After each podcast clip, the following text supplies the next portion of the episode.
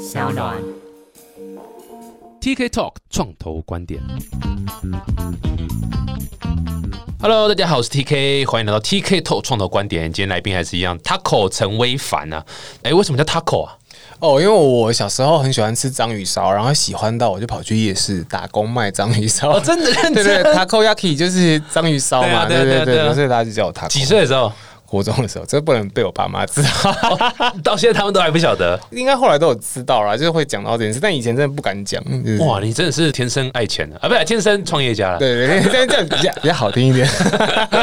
所以那个时候很喜欢吃章鱼烧。对啊，我现在还是很喜欢，你这是你自己取的名字，还是别人帮你取的？就别人取的，对就是大家好知道。喜欢吃到别人帮你取 对 Taco。对，取这个名字是因为我小时候去电影院打工，对，然后大家都要挂那个英文的名牌，不是吗？就每个人都会有啊对要取英文名字的名牌，然后就实在不知道写什么，隔壁的人就帮我取了 taco。对，因为所以各位小朋友如果有在听的话，你所所作所为决定你一生的名字。对，真的，上一集我们讲了很多就是 A P P 的部分啊，然后 gamification 啊，聊太开心了，都忘了聊一下你个人的经历啦。为什么听我节目的观众可能想说，为什么 T K 每次都会一直聊个人过去学历啦、经历干嘛？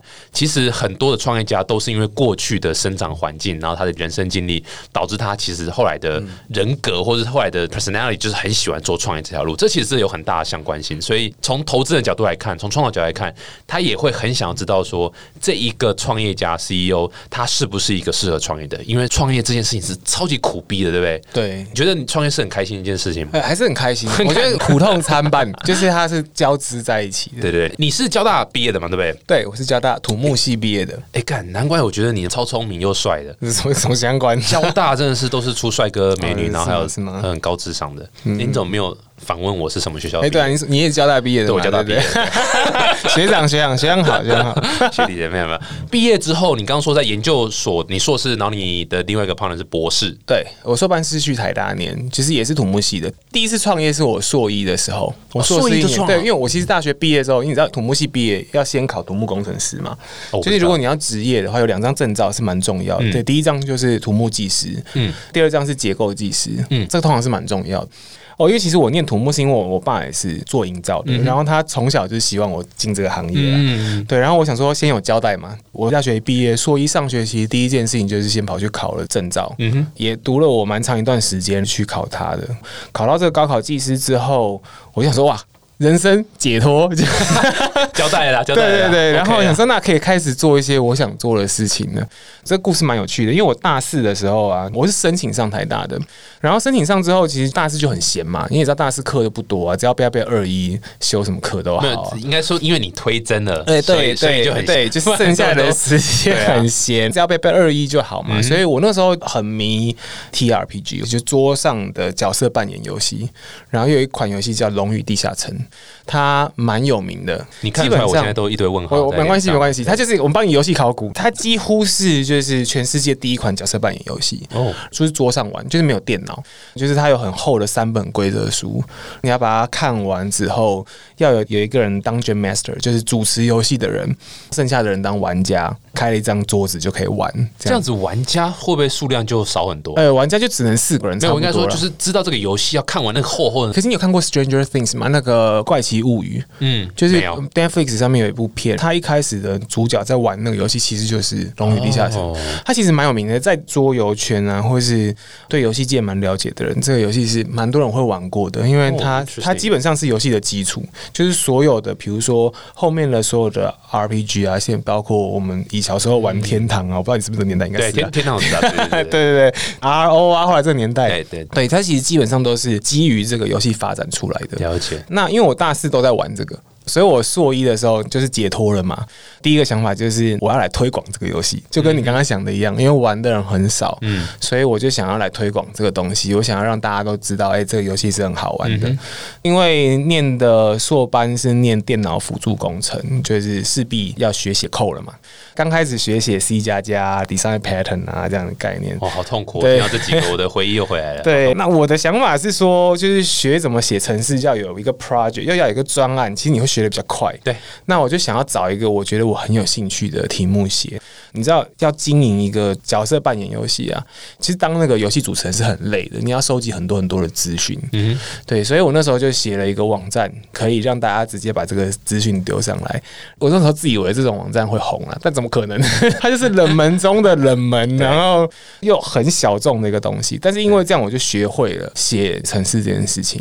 然后那个时候开始对桌上游戏有兴趣，对，所以就跟我一个大学同学弄了一间公司做桌上游戏这件事情。对，然后后来因为要忙论文嘛，忙论文之后我就去当兵啊，我就把这件事情就完全交给我同学，我就后来就没有再接触，就等于离开了。那一间公司主要业务是什么？就是贩售桌上游戏，可能就推广代理，然后甚至也有一些研发这样的感觉。对但我后来就离开了，就是我那时候也有想要。继续做别的事情，我要找我指导教授聊说，那要不要休学啊？可是我指导教授又觉得很可惜啊，就是你已经来了，你为什么不把它念完？就是还漫漫长路你可以走，那为什么要急着现在？那我也觉得蛮有道理的，对，所以我就想说，好，那我就把硕士念完。那念完很快就收到兵单了嘛。当兵的前那段时间，因为也没什么事，所以就跟我那个博班的学长就开始做这些东西。然后当兵的那一年，刚好我学长他博士嘛，刚好我当完兵，他就完成他的博士论文。啊对，然后我们时间刚好 match 在一起，我跟他再加上另外一个就是设计师，我们三个人就一起创业。所以就是 Forty Sire 对，就是佛里啊，塞所以 Forty Sire 是有三位创办人，三位创办人，你和你学长和你说另外一个对，一个设计师，他其实是我学长的国中同学，他是、他是一个台湾艺术大学蛮厉害的一个设计师。嗯对对对，我们就三个人一起做。所以现在那两位还是还对对，一个是我们的技术长，一个是我们的设计总监。哇哦！创业的时候，我觉得像这样子能够找到之前一起，不管是共事过，或者是说哎、是朋友这样方式的起来的话，其实还蛮好的。当然也一定有他的一些缺点啊。朋友之间其实有时候一起创业，还是会有一些话不好说清楚啦，或者是说有些地方你要分什么分什么会比较难分。哦，对啊，这难免啦。对，这啊难免的。不过革命情感是从很早以前就开始培养的。对啊，因为以前他是我学长嘛，然后我刚开始学写，比如说游戏引擎的时候，他是我们班的助教啊。啊，对啊，你身上很多功夫是他教的，所以就是其实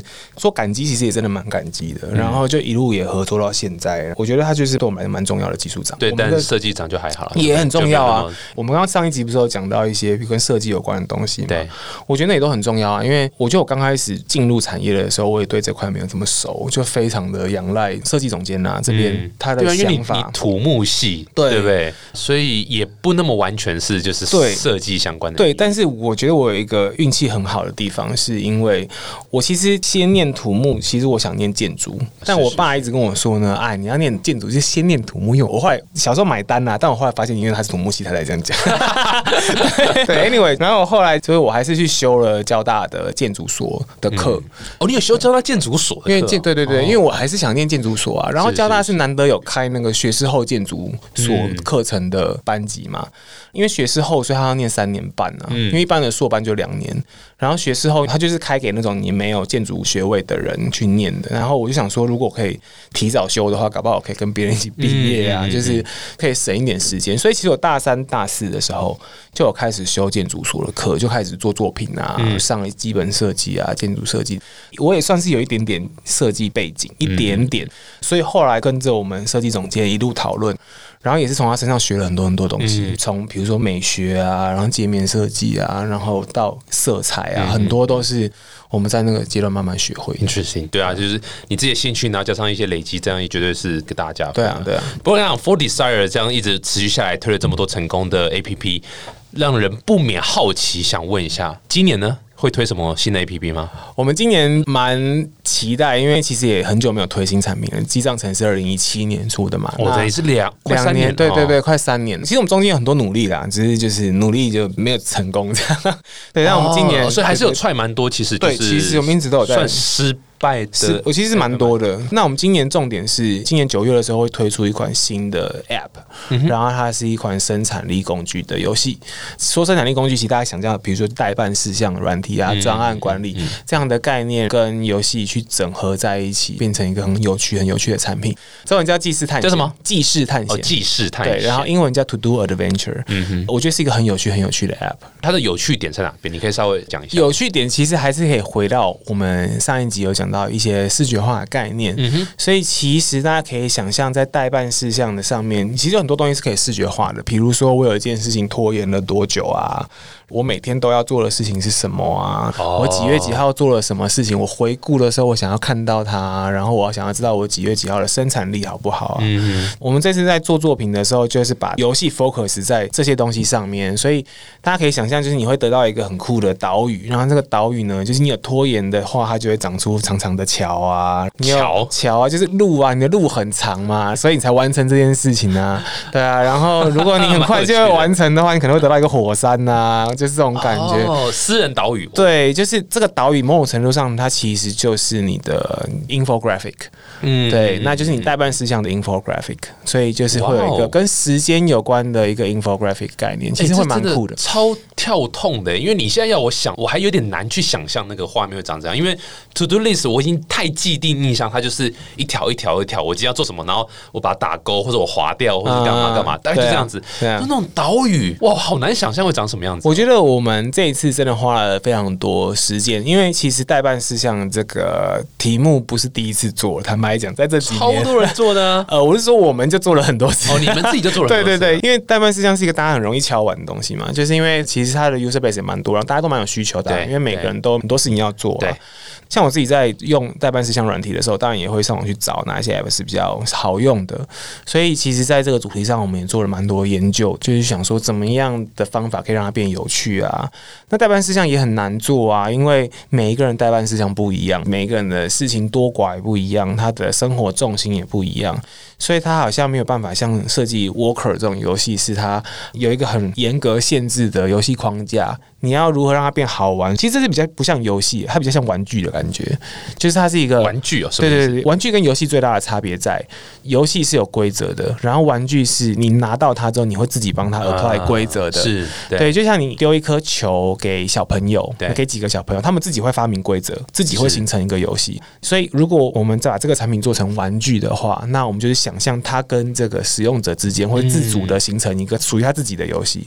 好有趣哦。对所以 To Do Adventure 会是这样的一个对，会是这样的产品。哦，哇哦，对，所所以以等于说我有一个岛，但是你们不会去规定说岛的下一步会怎样怎样，而是对 user 自己去决可以决定。对对，规则是你自己定义出来，然后我们只有定义大方向的玩具会有它的限制是什么，在这个限制中间，玩家们或是使用者们会发明出自己的玩法，这样的概念。所以我可以想象，譬如说，假设我完成越多，我上面代办事项，我的岛是会原则上是会越变越大吗不能讲越大，它其实就是会发展的比较有趣一点。我觉得事项多其实不见得好，要完成度高才好。事情多不代表很厉害嘛，因为杂事很多，或者是你只把事情分得很细。true true。对，所以其实重点在你的完成率高不高，你是不是有拖延的事情，你有没有定期的检查你哪一些事情曾经要做但是没做了。所以我们这次也引用了很多所谓的 mindfulness，中文翻译叫正念呐、又开始上英文课了。我觉得对对，因为它是真的很难翻，英文叫 mindfulness，我觉得很棒。mindful 就是你有意识的，你知道你自己在干嘛，然后有点像冥想的感觉，冥想也是嘛，就是练习冥想，其实就是专注在当下这个概念。所以，我们这次用了很多这种正念啊、专注啊、冥想这样的感觉，在这个 app 里面。所以我们是希望使用者在用代办事项软体的时候，他是一直知道他自己有什么事情要做。如果这件事情不做了，那是不是可以删除呢？或者是你把它重新安排到其他天去，就是让他对自己的自我觉察是比较好的。对，我觉得是比较像是这样的感觉的一个产品。好有趣哦！所以我是可以跟其他人互动吗？还是没有？就是我自己的一个岛基。本上没有，因为像这种工具类的产品，我们社交的功能会做的比较少一点。嗯嗯，对，那社交功能少一点，原因其实很单纯，因为我们不想要因为太多社交的关系，比如说给你一些社交压力啊，或者岛屿好像应该比较大比较好啊，其实没有。就像我们在自我觉察这方面，并没有你要做什么事情多是一定比较好的对，对，而是你对自己的掌握度越高就是越好。嗯嗯所以在这个款产品，我们至少我们在第一个版本上架的时候是不会有太多的社交功能的，也希望大家是专注在自己的生产力上面。嗯比起比较，我觉得大家先了解自己，我觉得是第一步，我觉得可以做到的事情。哇，就是这蛮酷的，这个还蛮适合很多要做 A P P 相关的新创公司可以参考，因为人性脑袋其实就是被 program，就是要去比较接受视觉化或者是游戏化相关的这个东西。那你们基本上整家公司所有的产品都是围绕在这样的一个对啊 fundamental 上面嘛？是的，是的，对啊，所以我不管是要做哪一个有内在价值、内在激励相关的东西，我就是用一个视觉化或者游戏化方式去包装。对的确是人比较可以接受的一个方向。对，我觉得其实讲的很单纯，就是让它变得很好玩。因为我其实演讲机会很少，但是我每次在聊玩这个话题的时候，我常常讲了一个例子是说，我觉得人呢、尤其是我们这一辈的小孩，就未来跟以前我不太知道，但是我们这一辈的小孩，我觉得人生最大的转捩点是你八岁的时候，你知道为什么吗？为什么？猜猜看。八岁的时候是最大的转捩点，我觉得干这会不会是什么烂梗？不知道。八岁的时候，其实就是你上小学嘛，对，六到八岁，六岁，哎，六岁上小学，对不起，是六岁。不好意思，对对，我我我也不 care 我上上小学的时候，那为什么是上小学的时候呢？因为你想想看，你上小学，大家都是在九月一号开学嘛，八月三十一号的时候，你在家里玩玩具，妈妈会觉得你在玩中学，因为妈妈买给你的玩具理论上都是会让你学到东西的嘛，就是比如说有 b p 对 m 啊，差不多童话书啊，或者什么之类的。但你上小学第一天，你回来之后，你妈会问你什么？就是。功课做了没？你 有没有收到功课啊？就它是一个框架的概念，就是在大家上小学之前，学跟玩是同一件事情。因为人就是这样，大家对有趣的东西，然后对好玩的东西就是比较有兴趣。可是上了学之后，到了学校，学校就有一个框架，然后这个框架就开始限制你，什么事情才是你应该做的，什么事情是你不应该做的。不要玩了，好好念书。对对，所以其实我蛮讨厌一句话叫做什么 “work hard, play hard”，就是认真工作、认真玩。为什么我不喜欢它？因为它隐含的就是你要先认真工作，然后你才可以认真玩。可是我一直想讨论这件事情，就是这件事情为什么不能在一起？就是我也可以边玩边学东西啊，我也可以边玩边工作啊。我工作或学习的过程也可以很有趣啊。一定要我的学习或工作的过程是痛苦的才比较好嘛？我觉得这个其实很难说啦。对，所以这其实是我在比如说创业的题目上啊，然后在我的作品上面啊，会一直去反复检讨的问题。哎、不过你讲这个哦，让我一直觉得长辈会有点难接受这样的一个说法。那你又知道，创投很多都是长辈所组成的，是，你们有募资吗哎、我们其实有 Angel 的放进来对？Angel 几岁？，Angel 大概大我十岁左右。哦，那对他大概二十八岁，对，差不多，差不多。要不要脸呢、他 所以 Angel 四十啊，对，呃四十几吧，然后40几算年轻啊然后我们其实只拿过一个 Angel 的钱，我这样问好，你们有没有曾经跟创投 pitch 过？其实也是有，可是我们跟创投 pitch 的时候已经有 traction 了，所以比较简单一点点。所以就不是太早期就去 pitch，所以我觉得结果都还算是蛮正面的。因为我们大概 pitch 的时候，比如说在那个植物保姆已经拿到一百万个下载的时候，有做过一次 pitch，、某种程度上它已经证明了那个东西，然后也 user base 也正在涨对，所以它有 traction 的情况下，其实创投比较容易买单。对，没错，对，然后我其实也蛮会找时间的哦。第二次 pitch 就是在我的 Worker 刚发了一个新的版本的时候、u s e r base 也是突然成长了一倍，嗯然后 revenue 就是收入的也成长了一倍。所以对于创投而言，大家可能觉得，就算他比较不懂这个题目，可是某种程度上对数字就是营收这样子就这样子，对，有点像这种感觉啦，所以我觉得比较没有遇到这样的问嗯题。那我可能也比较保守，所以我可能比较少在，我也还不知道这东西，我还没有证明它的时候，就跟创投聊我的我的题目是什么。我觉得可能一一部分是跟我个性有关，嗯，对，所以比较少遇到这样的状况。哎、所以你一直说虽然创投喜欢，但是他们有 make offer 吗？还是也没有？也曾经有创投就把我关在办公室里面，然后就你 contract 拿出来，然后希望我签了才能离开。真的 哇！但是你还是不要。对我还是为为什么后来拒绝？我很认真思考拿投资这件事嗯情。我有想过拿投资之后我可以做什么，然后我要怎么样去 scale 我的整个业务。以我现在在发展的事业，我的瓶颈其实不是在资金上面。其实最困难的题目比较像是第一个，台湾已经没有游戏产业很久了。我的没有游戏产业是指研发这件事情。嗯，就我们做原创的 game，其实还是有，像大宇有在做，比如说《轩辕剑》最近要出新的游戏，还是有，但是很少很少。所以我们在这个产业的人才的流动跟讨论是相对比较低的。那今天我们产品虽然不是完全的游戏，但毕竟它是跟游戏有关的，所以如何把这个产业培育起来，我觉得某种程度上比资金更重要。嗯那资金进来，我能不能快速加快这个流程？是我一直在想的考虑，最重要考虑。对对对对，那我其实也不是说我们不缺资金，而是我还没有想到一个说，我今天拿到这个资金了之后，我可以怎么让后面这个流程是很 smooth 的。嗯对，那甚至是我还没有 proof 一个，我觉得可以因为资金进来就 scale 的流程。我觉得靠我们 hand on 慢慢做其实可以。比如说我我今天做 intern 就实习生的计划啊，然后我们做一些 training 的 program 啊，做一些训练课程啊，我觉得都可以。可是它没有办法被 scale，所以我觉得还没有到可以拿 funding 进来，然后去规模化它的时间了。对所以我我才会说，我觉得不是说嚣张啊，是说它的瓶颈还不在那里。嗯，对摇摆摇摆，没有。但我觉得你讲两个重点，我非常认同。第一个就是说，不要为了拿钱而拿钱，因为拿创投钱绝对不是一个里程碑，它是一个过程诶、它可能是一个甚至比较稍微有一点，当然 is nice to have，也就是有一个创投给你钱，一个稍微有点认证的概念，说哦，他有另外一个第三方认同你的 idea，他觉得你很有发展潜力，当然是一个很好的一件事情。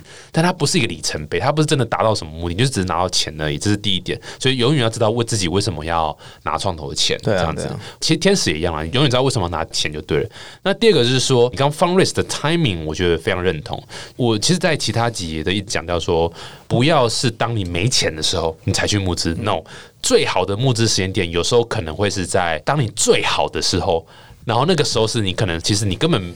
没有想到说，哎、我需要去拿钱的时候，其实去拿钱是最好 close 的，因为你呃永远不知道什么时候你可能会需要钱。当你需要钱的那个时候，你才募资，sorry，大部分人的创投都不会给你钱。对啊，我可以完全可以理解，因为创投后面也有他的投资人嘛，嗯所以他基金管理人他当然也有他的想法跟他顾虑的地方，所以我觉得这些都是可以理解的。那我我觉得创创业家要做的事情，反而是说去想办法证明你的商业模式是能够持续运作。然后我觉得除了持续运作之余，拿创投钱，我觉得最重要的一件事情是，它还要可以被规模化。对，创投我的想象啦，因为我毕竟没有拿过创投的钱，但我的想象是，创投可能是需要出场的，你你要么被 merge，要么被并购嘛，不然你就要 IPO。那如果你做不到这两件事情，我觉得他可能投资你的动机就没有这么强。没错。那对我来讲，就是那这两件事情在不在我的公司的目标上面，我觉得也蛮重要的。所以到目前为止还没有拿创投的钱，我觉得一部分也是因为我还没有想到怎么 exit，怎么出场。嗯哼，我觉得不是说哦我不想拿，而是说我觉得还没有到这个阶段。就是我觉得对我来讲有点 struggle 的点，是因为我很崇拜的两间公司，一间叫做 Valve。Valve 就是 Steam 背后的那间公司哦对对对因为 Steam 非常非常有，在游戏业非常非常有名嘛，大家都是从它的平台上面买游戏。那 Valve 基本上是一个没有 IPO 的公司，是它是一个 private company，它是是一个私人的公司。那另外一间我一样很崇拜、很崇拜的公司，大家一定都听过，就是任天堂。嗯，那任天堂就是一个日本上市企业，嗯所以你看，就是我同样喜欢的两间公司，他们采用的 funding 的策略跟他的经营策略是完全不一样的。我当然也读了很多的案例分析，去研究这两间公司的做法跟他们的一些历史脉络。可是，在想象上，就是说，诶，其实还是没有一定要怎么做比较好。嗯你看，像 Steam 作为一间 private company，它其实也是经营的很好。嗯他写给他员工的手册上面就说，他觉得因为我们是 private company，所以我们有非常非常多的自由度。对，这种程度可能也是很好的。嗯他可以完全 own 他的 intelligent property，他就是完全的拥有他自己的智慧财产权应。该说，我觉得我讨厌 IPO 的一个点是，很多投资人或者是散户追求的是一个 short term 的一个 return。那这个会大大的影响公司的一个营运方针。也就是说，今天假设，譬如说你 Forteside 已经上市了，你很想把 Forteside 带到一个很棒的地方，它是个 long term 的一个 project。可是你的散户不会这样觉得啊，你的、啊你的股票的买的这个人，他会觉得说，我就是要鼓励啊，我就是要配息配股什么的东西。对啊对啊那反而会影响你必须要去做一些比较 short term 的一个那个，那这个反而是相当不好的。对啊，所以我前一阵读了一篇 Bloomberg 的报道，他在讲任天堂嘛，然后我又读了一本书，它叫做 Nintendo Magic。嗯，就你在市面上找任天堂的案例分析的书，其实非常非常的少，它是一个非常非常神秘的公司，真的哦，对，然后它是一个日本人写的，然后我读到当然是英文版的啦，因为我其实不懂日文，就是在讲他的前社长岩田聪嘛，我觉得是一个非常非常了不起的人，怎么样他可以在公开上市的市场上控制他的 revenue 要怎么样的成长，然后他甚至在 Switch 就是这几年发了很有名的，比如说他也成功了第一个 DS，就是两个荧幕的那个，再来就是 We。对然后再来就是 Switch。对可是他每一次成功的时候，他都说我们是一个非常非常有风险的公司，因为他觉得游戏业就是这样，是就是我现在很成功，我 We 超级卖，可是我没有办法知道我下一款游戏是会不会 hit，会不会中的。对他来讲，他在 We 卖了之后，他很重要一件事情就是他知道他们的公司一百年企业了，因为任天堂已经一百年企业了。他说我们就是有高峰有低谷，所以我们现在在高峰了。投资人们接下来想的都是如何创造更高的收入，可是我想的是如何迎来低谷。我觉得他是一个非常了不起的 CEO，、去一方面能够平衡投资人，就是不管是公开市场投资人，或是他其他的投资人，在这件事情上面的想法，跟他整个对他的 company vision，就是他公司的愿景，然后跟他想做的事情，任天堂应该要达成的使命，我觉得是非常了不起的一件事。对啊，这就是为什么美国在去年开始有一个盛行，就是。推的 long term stock exchange，就是他们想 create 一个新的一个 exchange，那这个 exchange 还是一个公开市场，大家还是可以在上面做一些股票上撮合的买卖。可是上面设计一些机制是比较鼓励在上面挂牌的企业，它可以去用一个 long term 的一个方向去思考，去做一些规划，而不是说我、就是下一季就要做一个什么东西，下一季就要做一个什么样的一个鼓励的东西。对啊，所以对啊，我觉得很厉害。我觉得这是时代一直在变化啦，每个交易所、每个这种不同的二级市场的刺激的交易都会跟着时代去改变啦。对啊，对啊，我觉得这还蛮好的。这样，那未来发展下，听说 For Desire 除了 A P P To Do Adventure 之外，对，我真的不能再喝了，有点晕。我觉得你今天很棒，我这个 style 很棒，To Do Adventure，我刚刚脸红红的。我想说记账保姆，没关系，我也是喝了一点酒，所以我刚刚连自己产品中文名称都讲不出来。To Do Adventure 之外，你们还有一个动画公司，对不对？对，其实很久很久以前，我们在做植物保姆的时候，我们就跟一间动画工作室有合作，啊，他叫大猫工作室，嗯然后他帮我们做这些角色的动画。他后来有一些他自己想要做的动画作品。佛里赛那个时候的角色比较像是大家合作嘛，两间公司大家互相帮忙。然后因为佛里赛后来有获利，有一定程度的收入，动画公司那边他因为动画其实是一个很比较难回收的事业需要更长的投注。我们那个时候的想法就是能不能够投资他们，让他们可以继续的成长，应该说继续的坚持做动画这件事情。所以其实我们大概在应该是五年前就投资了一间动画公司。呃，就是大猫。对大毛工作室，因为他们一直有在做一些很我觉得很棒的动画作品。台湾的动画其实我觉得能力是很有的，只是很少有人去思考说如何把这个技术的能力这一段，然后落实到商业的市场上面。对，所以呃，我们前几年推了一款新的作品，叫做《德哥与皮皮》。德哥与皮皮对，它是一个很可爱，它是一个会变形，两只会变形的猫，就是 对两只就是受到辐射的时候会变形的猫的一个受到辐射，对对对对，会的科幻片，有点科幻可爱片的。然后现在 Line TV 上面看得到，所以大家如果有兴趣的话，其实可以看一下。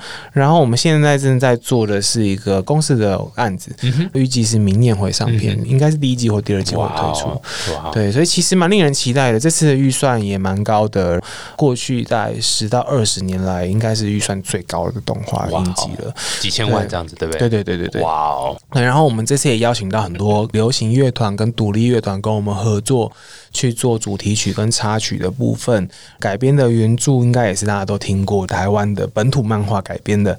对，所以廖天丁不是，廖天丁是漫画嘛？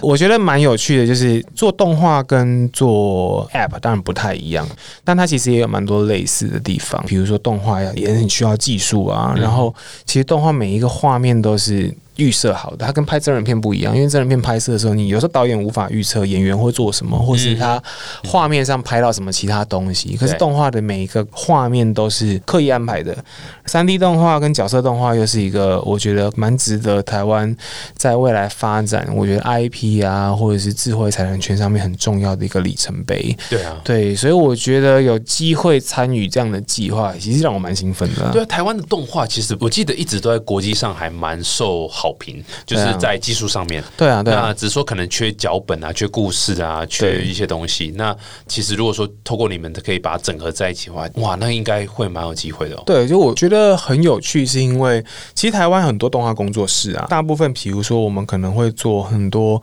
以前我们可能接了很多星际大战的案子啊，然后或者是 Disney Marvel 啊，或者是比较大的一些动画公司，我们其实台湾的很多动画工作室其实都是有做过的。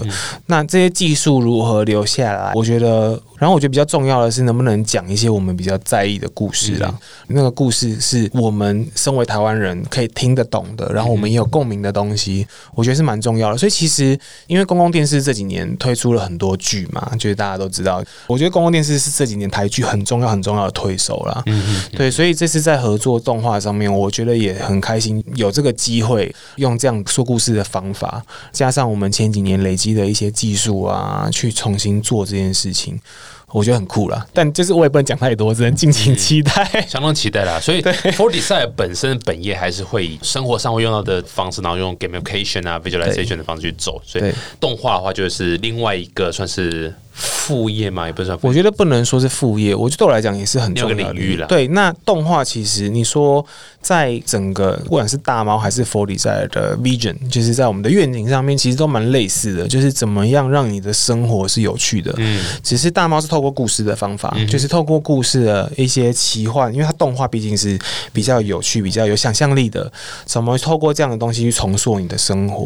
然后 f o r t 赛的做法是透过 App、透过游戏的方法去重塑你的生活。我说，我觉得它只是透过了美彩不一样，但是我想达到的目标其实还是蛮不蛮一致的。同工具的。对，那最后还是想问一下，就是因为你们除了这个 gamification、visualization 或者动画部分、设计的部分很厉害之外，你们还有一点就是刚刚有上一集有提到，就是所谓的国际化这一块。对，你有没有什么建议是给我也想做国际市场的这样的一个 A P P 的一个业者？有什么样的建议？他要怎么样像你们一样可以诶、拓展到国外？我觉得 App 第一个它是运气很好，因为在这个市场上面，它第一个它就是上架了之后，我们一定会选择全球的嘛。是对，所以对我来讲，最重要的事情是如何做到所谓的在地化了。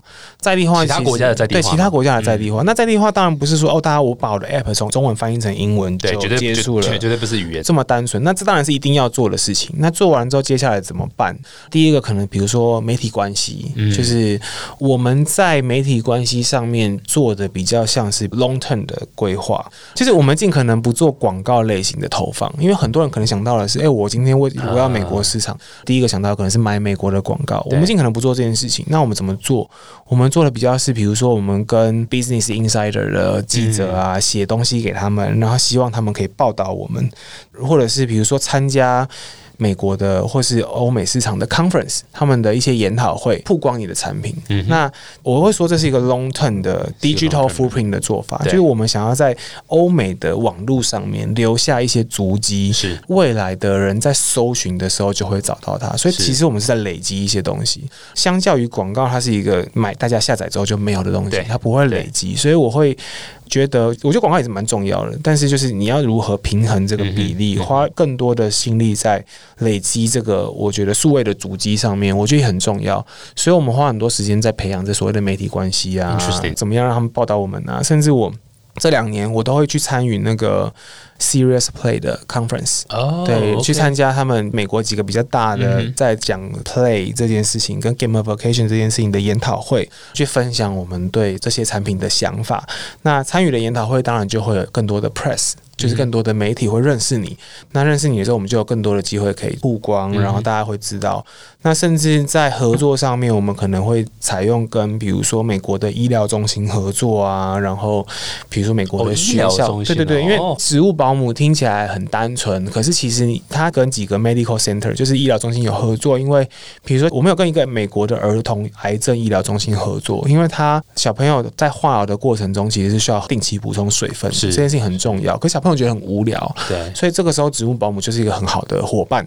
透过这样的方式，一方面我们的产品很有意义嘛，然后另外一方面它就不是只是一个广告而已，它是一个很重要的 user story。媒体会知道它，然后当其他人在比如说 Quora 或者是在 Google 上面搜寻这个主题的时候，找到的会是你的产品。我觉得这某种程度上都比你买更多的广告更有用。我觉得对于创作者来讲也很扎实。比起广告，它更像是一个我真的做出了我的产品，然后它有帮助到一些人，有获得一些东西这样的感觉。所以我觉得都一开始是怎么去 approach 这些媒体或记者？我觉得就是 Twitter 吗？还是土炮？因为大部分的，比如说 Business Insider 或 BBC 或者是 ABC 这样的网站，它其实线上都会有它的 press 的，就是它所有媒体的联络方式。嗯，对。那我觉得最简单就是不要害羞，就 email。你就如果有一些联系方式的话，那可以找。比如说，美国也有一些专门在做产品公关的人，嗯那其实我觉得 hire 他们，让他们帮你联系一两次，我觉得其实也蛮重要的。因为其实最难的就是刚开始，你如何认识这个媒体。那通常，比如说我们在 Business Insider 上面有一两篇报道之后，因为这样子的网站其实它的 Page Rank 就是它在 Google 的搜寻结果是高的嘛，所以它在搜寻结果上面当然比较容易被出现，所以你的产品曝光量就会比较高，这是一件事情。再来，你的权威性也会比较强。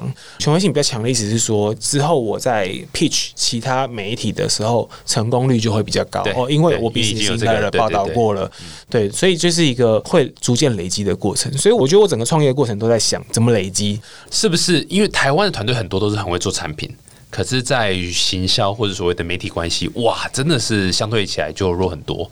所以，新创团队应该多花一点资源，是在这一块的部分。我觉得是，当然这两件事情都很重要，就是你如何把你的产品做好，如何把它推出去。我觉得两件事情就是一个左手一个右手啦，就是你要两个合在一起才有办法拍出声音嘛。那怎么平衡？我觉得就会变成是每家公司自己的挑战啦。就是有的公司可能它的产品发展的很好了。他现在需要的是更多的媒体曝光，嗯对。那像我们比较像是 to C 的商品，直接面对消费者的，所以我们走的方向就是比较直接找大众媒体。